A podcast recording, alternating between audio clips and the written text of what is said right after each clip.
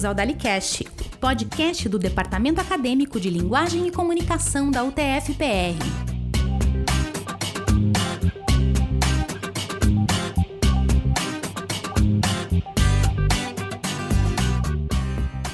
Alô, eu sou Lucas Rocha e bem-vindos a mais um episódio do DaliCast, o podcast do Departamento Acadêmico de Linguagem e Comunicação. Aí, calma lá, professor Nishida, é linguagens ou linguagem?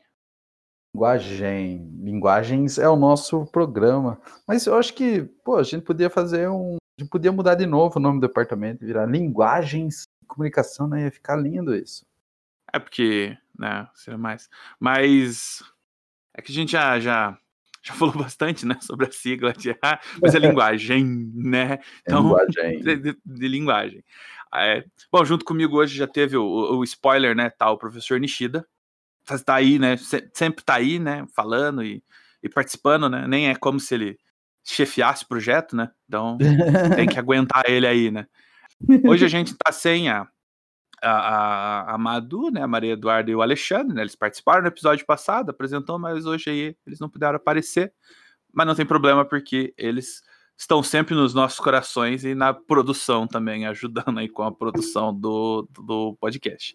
E hoje nós temos aí um convidado especial que vai falar um pouquinho nessa segunda temporada, né, do, do Talicast, né, porque a gente já falou dos departamentos, tudo certinho.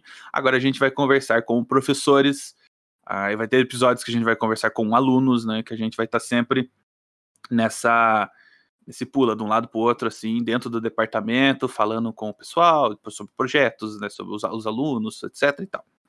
E hoje está aqui junto com a gente o professor Zama, professor Zama Caixeta Nascentes, tá certo? Falei certo? Sim, exatamente. É o primeiro nome, causa estranheza, às vezes gera confusão, que o pessoal acha que trata-se da professora e da senhora Zama, mas é o senhor e o professor Zama. E Caixeta e Nascentes aí é nome de família que também aqui na região sul é um pouco desconhecido o nome. Mas participar fico contente em poder participar e é, dizer o que vocês têm a me perguntar e por gostar muito de falar.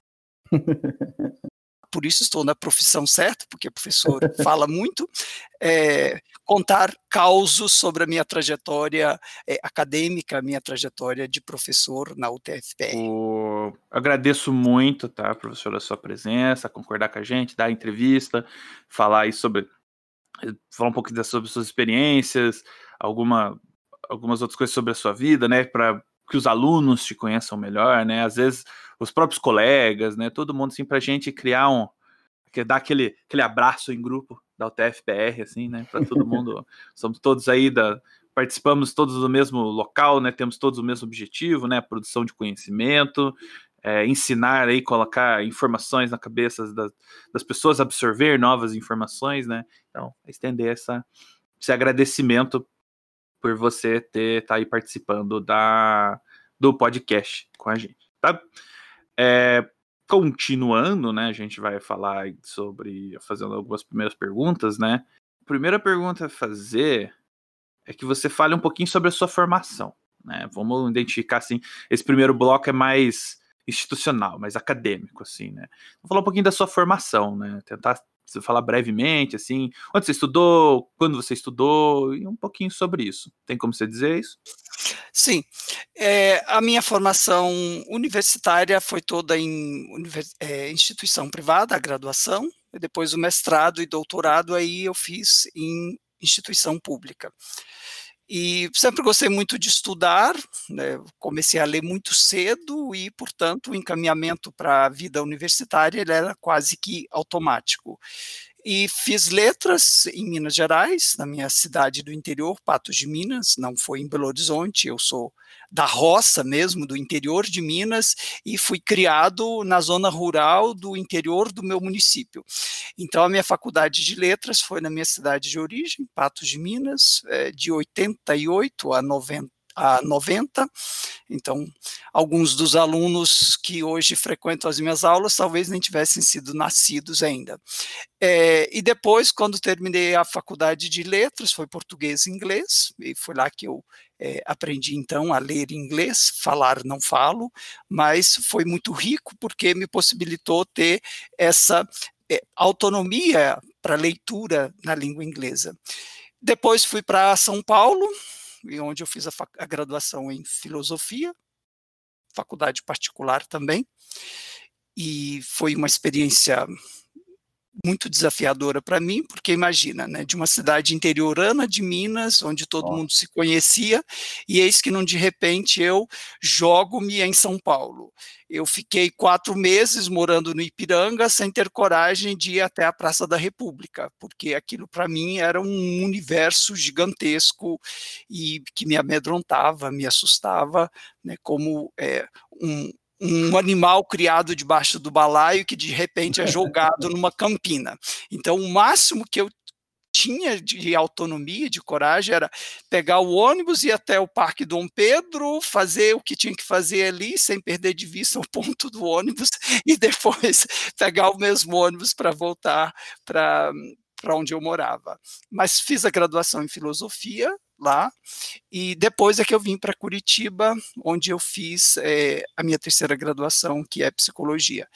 Então, isso porque sempre gostei de estudar, tive oportunidades de dar sequência a essa formação que é um pouco é, atípica, né, de ter três graduações, e todas elas convergem umas para as outras, porque é, filosofia é essencialmente escrita e leitura, letras é leitura e escrita, e psicologia é leitura, escrita e escuta do paciente. Então, são três áreas distintas e que elas convergem, e a minha atuação no departamento, é, no DALIC, me possibilita hoje transitar pelas três áreas, menos a filosofia. A filosofia está um pouco é, esquecida, de escanteio, né? mas também não vou reclamar, porque já dou aula de literatura e de psicologia.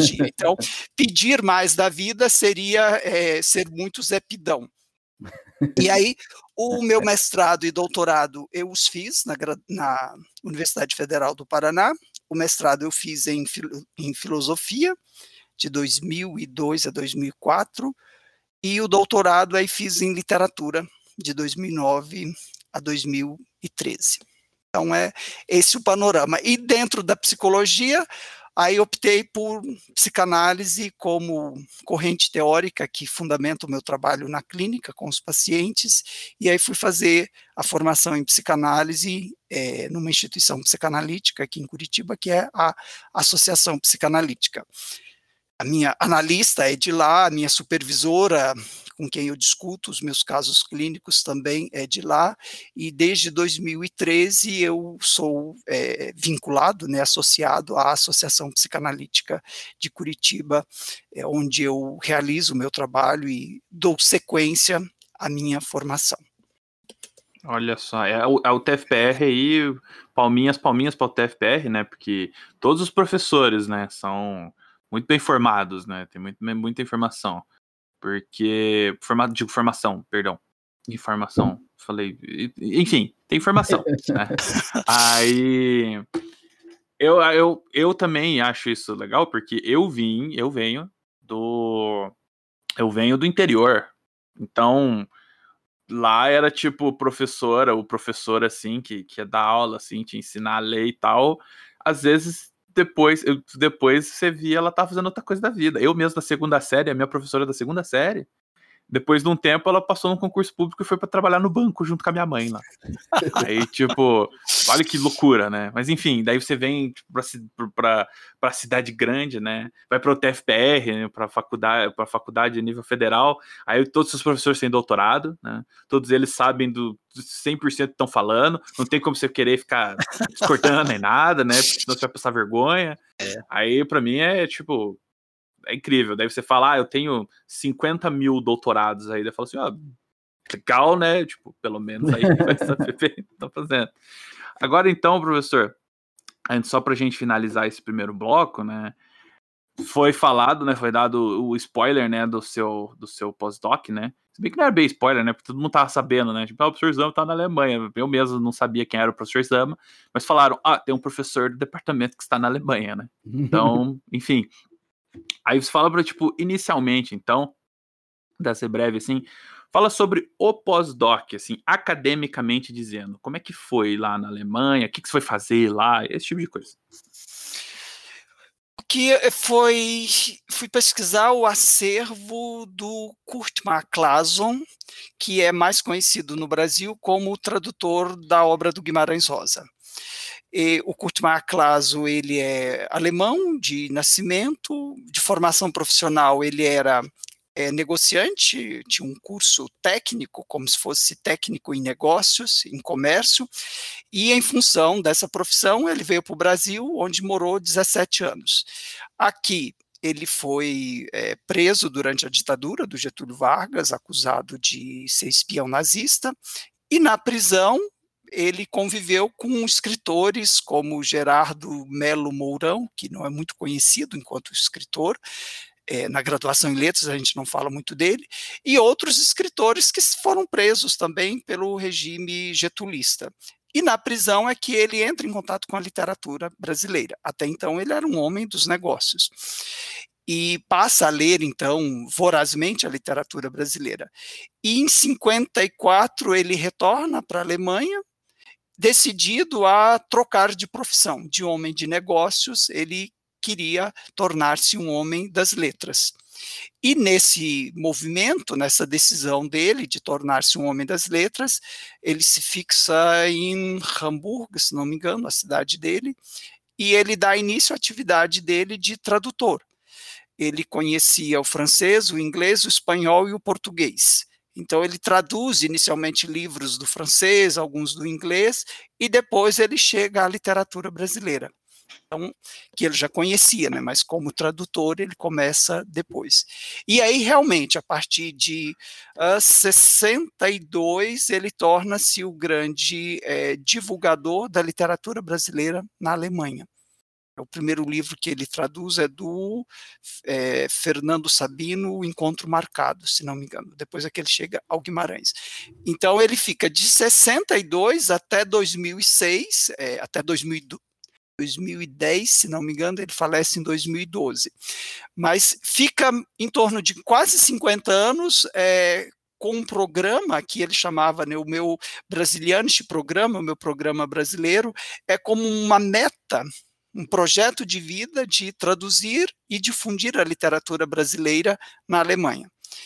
E ele faleceu em 2012 e toda a documentação dele, todo o arquivo com a correspondência, todo o material dele, o escritório, a biblioteca particular dele, eh, foram doados para uma instituição que fica em Berlim, que é o Instituto Ibero-Americano. E esse acervo ele foi disponibilizado para pesquisa a partir de 2017. O que eu fui fazer lá durante um ano no pós-doutorado foi pesquisar esse acervo, né, num pós-doutorado é, da Universidade de Potsdam, que tem já também um histórico, junto com a Universidade Federal do Paraná, de pesquisar esse acervo. O acervo ele foi aberto à pesquisa em 2017, é, em um projeto conduzido pela Universidade Federal do Paraná, o setor de alemão, e a Universidade de Potsdam. Essas duas universidades elas já têm um longo histórico de parceria de pesquisa. 2017 foi 50 anos de desvivência do Guimarães Rosa, ele morreu em 67, e aí para marcar os 50 anos de desvida dele, essas duas universidades criaram um projeto é, para começar a pesquisa a, nesse acervo. E aí em 2018, o professor Paulo Zött, da Universidade Federal, da área do alemão, ele já me conhecia, nós já tínhamos feito algum trabalho juntos, como eu, ele me convidava para a banca de orientandos dele, do doutorado, e ele sabe que eu leio em alemão, sabe do meu interesse pelo Guimarães Rosa. Em 2018, ele me convidou para pesquisar durante um mês é, esse acervo. Então eu fui para lá em junho de 2018. Nishida, que era o chefe do departamento na época, que acompanhou e agilizou toda a parte administrativa minha enquanto servidor, para que eu pudesse ficar lá 40, 30 dias, na verdade. E dessa pesquisa em 2018, eu já fui coletando material para elaborar o projeto de pesquisa do pós-doutorado. E aí fiquei um ano lá, né, vinculado à Universidade de Potsdam, que foi a universidade alemã que é, me recebe, me recebeu para realizar o pós-doutorado.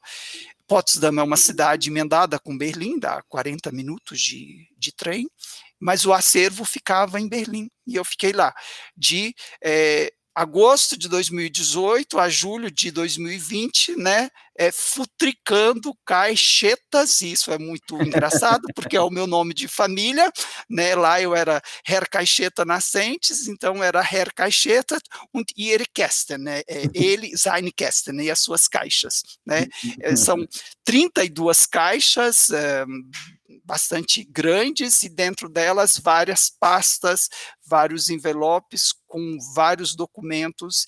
Então, cada caixeta que eu abria era cheia de surpresas é, com documentos da mais alta relevância para se entender o processo de difusão e de tradução das obras literárias lá na Alemanha. Então, foi isso que eu fiz. O... Parece que é uma coisa do destino, né? Mexia com as caixas, sobrenome e o nome cacheta. É, né? é exatamente. E, e, eu tentava, eu tentava explicar para os funcionários, né, porque eles escreviam o meu nome, caixa em alemão é, é Kasten, né, e eu tentava explicar para eles com o meu alemão é, caipira, né, que ó, das ist meine Familienname, né, auf Português existe diz ist caixeta, eu não sei se eles entendiam, porque eles não riam, né, mas eles não são muito de rir mesmo, né, você, você extrair riso de um alemão, olha, só se você puser a sogra escorregando numa casca de banana com uma melancia caindo em cima dela junto, e mesmo assim, talvez eles chamam é, o socorro e não deem risada da cena, né, porque talvez realmente não seja uma cena engraçada, mas é é, é, é, são, são coincidências, né? A caixa, o caixeta e as caixetas.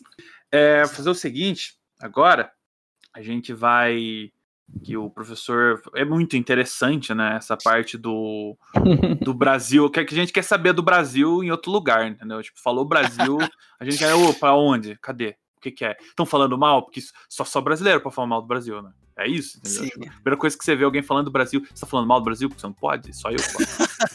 Aí... Só nós brasileiros é que podemos. É. Isso, é, é assim, essa é a regra, é a lei, né?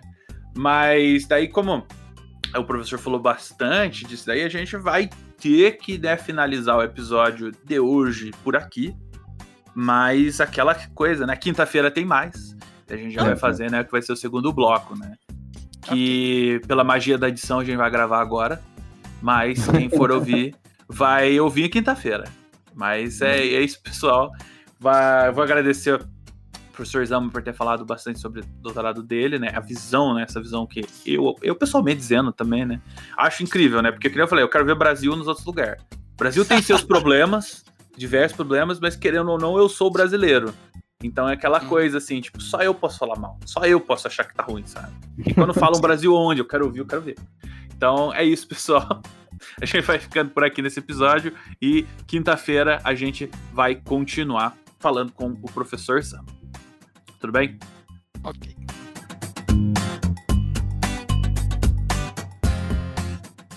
Alô, pessoal. Estou aqui para informar que tem uma justificativa dessa primeira parte do episódio ter ficado um pouco curta. Infelizmente, a gente teve alguns probleminhas técnicos com o áudio do professor Zama e a gente, infelizmente, não teve como recuperar mais ou menos uns 25 minutos que foram perdidos. Aí, infelizmente, né, eu tive que acabar cortando, porque senão ia afetar muito da continuidade na fala dele durante o episódio. Eu pedi desculpa pelo problema, mas eu consegui fazer uma edição aí que manteve o episódio um pouco mais compreensivo. Nesse caso, então a gente vai esperar até quinta-feira e a gente vai ter o restante do episódio. Agradeço muito vocês terem ouvido e tchau, tchau.